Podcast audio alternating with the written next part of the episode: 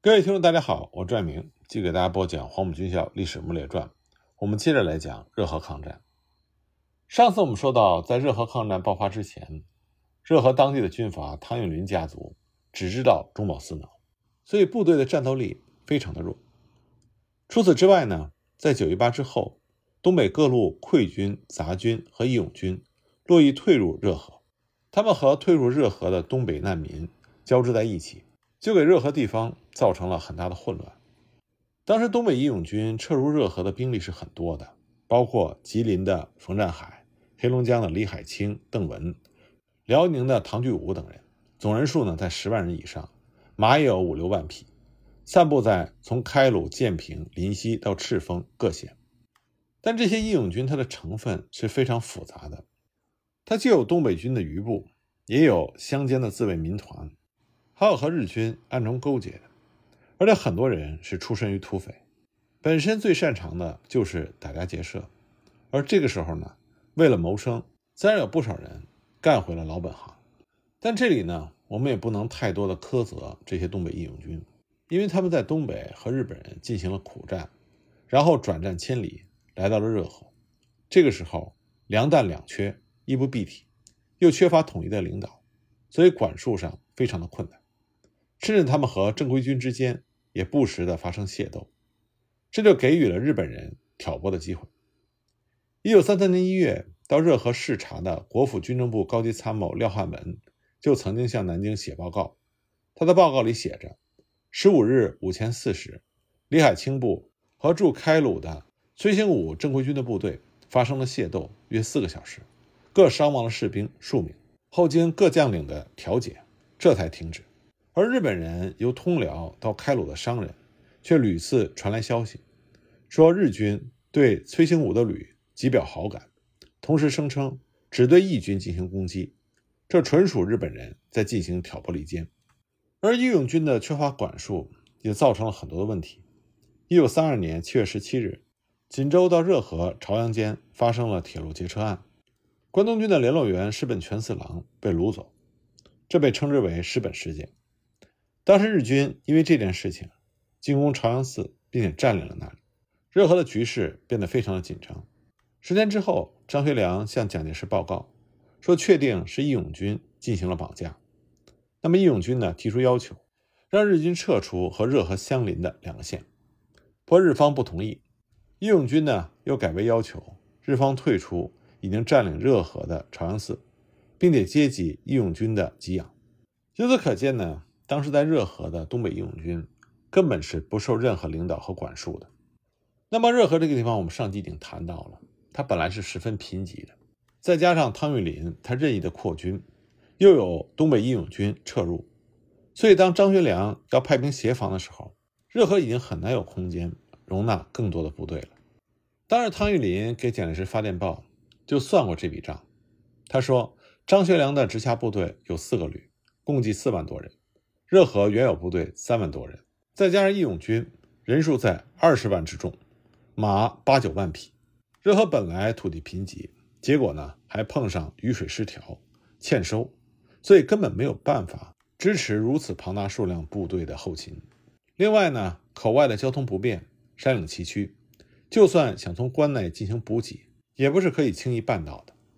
那么这些的确是当时热河的实际情况。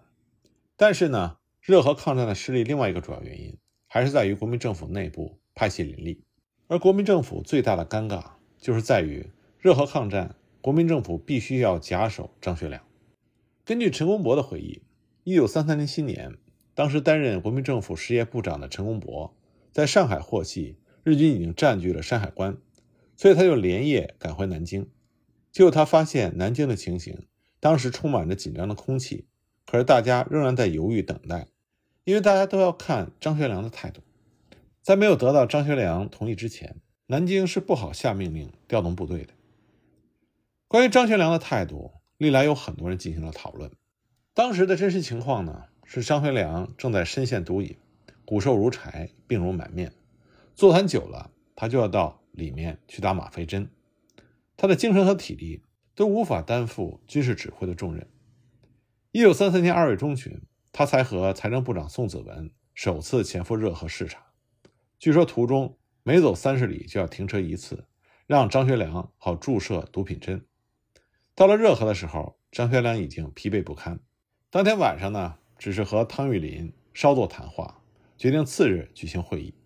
而且这个时候，张学良神魂颠倒，昼伏夜出，连他的下属都难以适应。当时负责华北党务的张立生就曾经向蒋介石发出密电，在他的密电里呢，他就谈到说张学良办事的时间太晚，连他的部下也颇多怨言，而前方各军更难以接受他的指挥，所以希望中央能够另派大员从中维系一切，否则一旦有变，华北将是危局。另外呢，张立生说，和张学良比较容易接近的人，应该促使张学良彻底抗日。之前在中原大战，因为张学良率部入关，这才让蒋介石获得了最终的胜利。所以蒋介石为了感谢张学良，让张学良统管华北的军事。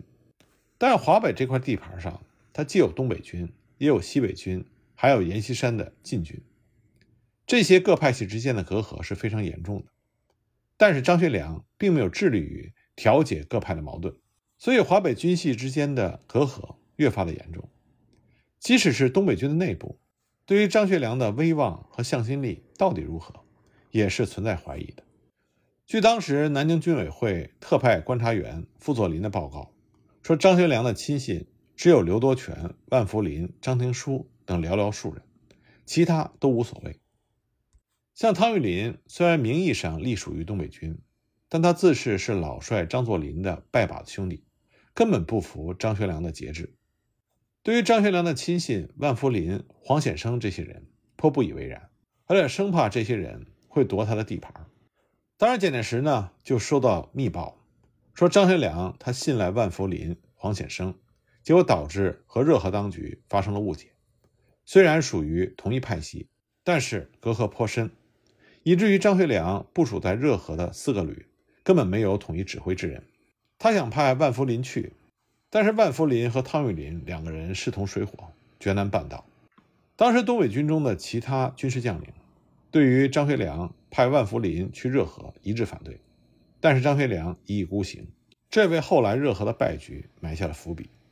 连东北军内部的矛盾，张学良都无法调和，更不用说东北军和西北军、晋绥军还有义勇军之间的矛盾了。那么，关于热河防御的问题，第一次摆上台面。是在一九三二年五月，上海停战协定签字之后。那其中呢，又以汪兆铭，也就是汪精卫最为热心。其实汪精卫对日的态度，最初他是主张积极抗战的。但我们也要看到当时中国政坛另外一个实际情况，那就是张学良和蒋介石之间是非常稳固的同盟关系。因为从一九二八年底东北易帜开始，张学良就坚定地支持蒋介石以及蒋介石所领导的中央政府。蒋介石地位的巩固，这和张学良的支持有很大的关系。所以呢，在一九三二年初锦州失守的时候，张学良四面楚歌，已经下野返乡的蒋介石还特意发电报给上海的宋子文，强调这个时候一定要帮助张学良渡过难关。而汪精卫和蒋介石呢，则是政治上的老对手。即使在一二八淞沪事变发生之后，两个人开始合作，但是蒋介石从未放松。对以汪精卫为首的改组派的风度，而汪精卫在政治和党务上屡次败于蒋介石之手，这和在军事上张学良给予蒋介石的支持有着很大的关系。因此，汪精卫对张学良早有不满，所以汪精卫借抗日这件事情攻击张学良，其中并不单纯的只是爱国和莽撞，也有两个人长期积怨的原因。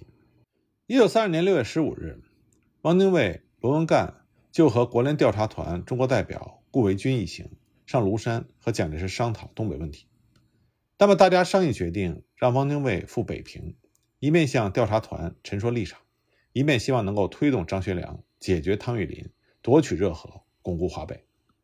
结果没想到，汪精卫到北平待了四天，张学良只和他短暂会面，然后就称病不出。结果没想到，张学良居然和一同北来的宋子文。两个人夜游北海，消息传出，汪精卫非常的难堪，所以汪精卫回到南京之后，立刻就对张学良所主持的华北当局进行了猛烈的抨击。在汪精卫返回南京十几天之后，陈果夫就向蒋介石报告说汪精卫在各个场合对于华北政局主张进行极端的处置。改组派的高层对于张学良的印象极坏，说张学良足以亡国，认为只有让阎锡山替代张学良，才会对华北的局势有所帮助。但这个时候，蒋介石呢正忙于在武汉进剿鄂豫皖苏区，所以他只能息事宁人。当时他告诉陈果夫，对于张学良只能维持现状，北方不宜多起纠纷。张学良不能努力，这实属遗憾。但现在共匪尚未剿清。如果北方一人，那么中央很难控制。而汪精卫和张学良的交恶，也让当时国府的决策体系充满了猜忌的气氛。一九三二年六月二十九日，海军总司令陈绍宽就向蒋介石报告说，东北海军有异动现象。他在报告里写着：“东北舰队之镇海舰，昨日中午忽开抵达象山，用意叵测。该舰队未受中央海军节制，此后如源源南来。”或开入长江，应如何处理？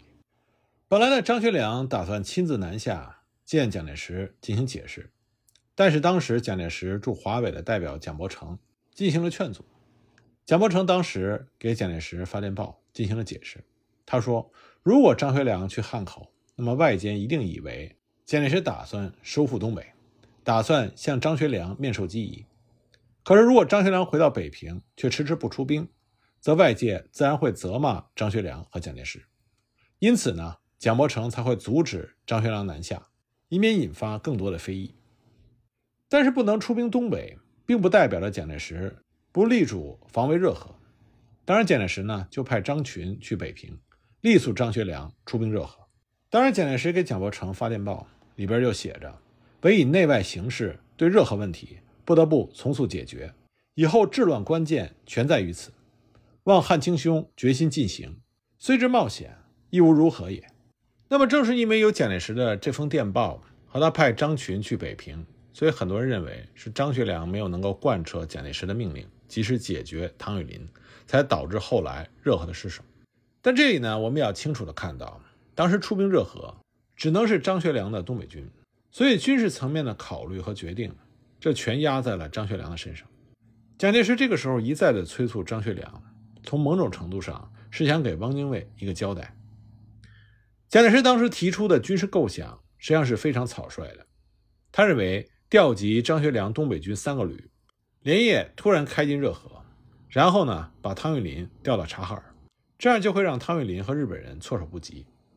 但是蒋介石的这个军事构想风险是很大的。首先呢，他动用的是张学良东北军的三个旅，而汤玉麟那边呢是八个旅。就算汤玉麟的部队，士气低落，但从装备上来说，张学良的三个旅和汤玉麟的八个旅都是东北军，并没有相差太远。所以想靠张学良的三个旅震慑住汤玉麟的八个旅，这里面呢是有很大的不确定性的。第二点呢，从北平到承德，从承德到前线的朝阳，距离呢有数百华里，徒步行军需要两到四天以上。去热河交通不便，转运困难，孤军深入。要想做到保密、攻其不备，这是很难做到的。第三一点呢，热河省面积广达五十八万公里，如果客军不能和主军合作，光凭张学良开进去的这三个旅，即使得手的话，又如何能够守得住呢？而且呢，当时汤玉麟他只是抱着一种墙头草的心态，在中日之间摇摆，还没有真正的叛国投日。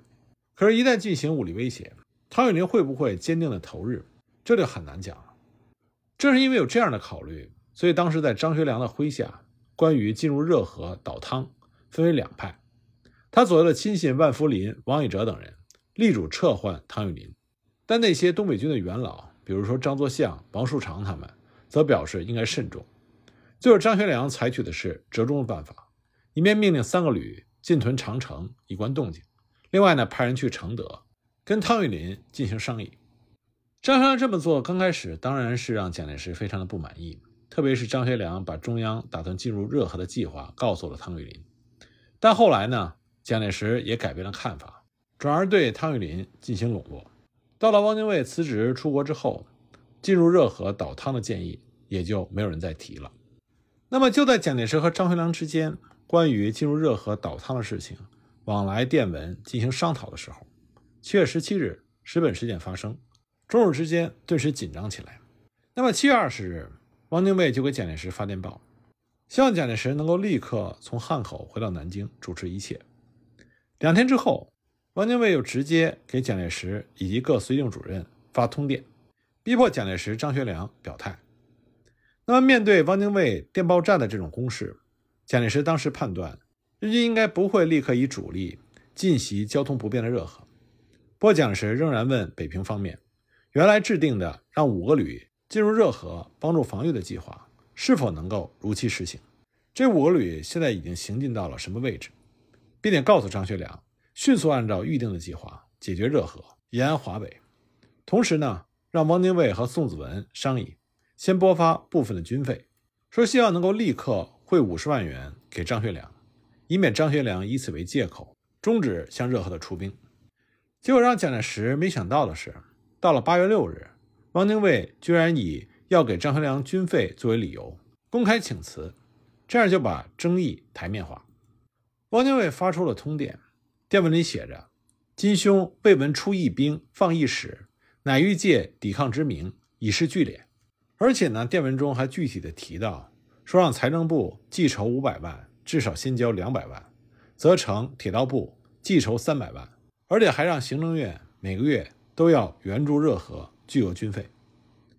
汪精卫这样一来，就相当于把国民政府财政困境、备战争议以及当局内部的矛盾和盘托出给公开了。这里值得注意的是呢，汪精卫通电的诉求之一。就是催促蒋介石迅速返回南京，直接处理中日之间的冲突。蒋介石对此呢，始终是采取回避的态度。类似的做法在之后几年里一直成为蒋介石处理中日纠纷的固定模式。那么，这也是汪精卫抨击蒋介石的主要焦点。那么，对于汪精卫的请辞，蒋介石是明显不快的。他甚至曾经产生过让宋子文代替汪精卫的想法。那么，基于两个人过去的那些恩恩怨怨。蒋介石认为汪精卫请辞是别有动机的，而汪精卫的请辞呢，也让华北的局势顿时之间风声鹤唳。一方面，先是国府中央公开批准张学良辞去北平绥靖主任一职，改设军事委员会北平分会；接着呢，在军分会北平分会的委员名单里没有见到张学良，这顿时就引起了东北军将领的集体反弹。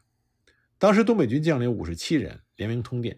表示要和少帅同进退。蒋介石当时特意发电报给张群、蒋伯成，让他们代为转达对东北军将领的抚慰之意，同时呢，允许张学良代行军分会委员长的职权。那么，正是因为蒋介石、汪精卫、张学良之间这种极其复杂不清的关系，这对于热河的备战起到了消极的作用。当然，军委会委员李济深曾经请求拨给辽吉黑民众后援会会长朱庆澜。一个旅的骑兵去热河督师，军政次长陈仪呢也跟着请求每个月援助朱庆澜二到三万元，但这些都被蒋介石制止了。蒋介石当时的理由是，北方的局势现在更加要慎重，不能草率行事。汪精卫所发的请辞通电里边充满着对张学良的直接的指责，而看到通电之后，张学良的直接反应是汪精卫公报私仇。而且张学良在汪精卫发出辞职通电的两天之后，也就是一九三二年八月八日，他也发出了辞职通电。而且呢，他在电文里对蒋介石说：“速派大员接掌，并表示一切无不唯命是从，以早定局势。”但同时，他在电文里也回应了汪精卫对他的指责。张学良表示：“自卫必先准备，准备非才莫举。凡有拨款的要求，都是为了自卫所必须。”并非是张学良个人的请求，他还逐一驳斥了关于张学良所要军费各条的说法。最后，他强调自己是奉命守土，向来遵守中央的意志。如果有碍于政府的内政和外交的进行，自当立时隐退，绝不拖延。但张学良的这句“自卫必先准备，准备非才莫举”，就惹来了汪精卫更大的怒火。汪精卫当时就公开说。张学良治下的河北、热河、察哈尔诸省，一切国家税收均被截留。一旦疆场出事儿，中央则以防御，则请军饷的电报来如雪片。如果请求得不到满足，则一切责任归之于中央。所以汪精卫就明确地说：“今日要想抵抗强敌，唯一办法就是要打破各省军人割据的局面，使中央能聚全国之财，运全国之兵，以为全国争存亡。所以，汪精卫公开提出，希望国府中央能够免去张学良的职务，从而打破军人割据的局面。而且，汪精卫在讲这些话的时候，历陈他对蒋介石不存意见，里面并没有包含私心。那么，面对汪精卫公开的指控，张学良当天夜里就接见了新闻记者。他对新闻记者说：“我现在所处的环境是上有婆婆，下有儿女，向中央请款，中央可以拖延；部下向我请款。”我不得不立刻筹措，而且呢，华北的政治军事教育以及东北的难民失业学子，无处不需要钱办事。每次发饷，我都是先筹划庞炳勋、宋哲元这些部队的军饷，然后再考虑东北军。此中的艰辛，为了顾全国家的体面，不愿意进行披露。最后呢，张学良声泪俱下地说：“假如不是因为爱国两个字，我张氏父子绝不会落到今日的下场。”紧接着呢，张学良针对汪精卫的各项指控，公开发表声明，表示凡是依据政府规定和命令行事，皆有据可考，汪精卫一查便知。同时呢，张学良还公开了之前向中央请求拨款的往来电报，让世人明了事实真相。就这样，两个人四天的唇枪舌剑暂告段落。这场争论看上去是汪精卫和张学良之间的争论，但实际上蒋介石也是重要的一方。关于这场争论呢，从深度来说，有几个问题是需要仔细思考的。首先，汪精卫他是这个事件的始作俑者，那么到底汪精卫在一九三二年的时候，他对于中国的政局，对于日本，到底是一个什么样的想法？另外呢，蒋介石、汪精卫、张学良他们三个人的抗日理念到底是什么？抗日救亡是当时全国民众心中最重要的问题，当然这也是蒋介石和汪精卫。能够抛弃旧怨，重新合作，重组政府的重要原因，也更是汪精卫这次攻击张学良的重点。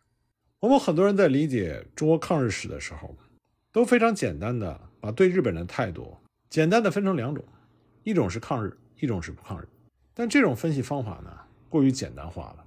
中国抗战一共进行了十四年，十四年是一段很长的时间，就算是普通人家过日子过十四年。这其中也牵扯很多的变化、变数要考虑的因素，更何况是进行十四年的抗日战争。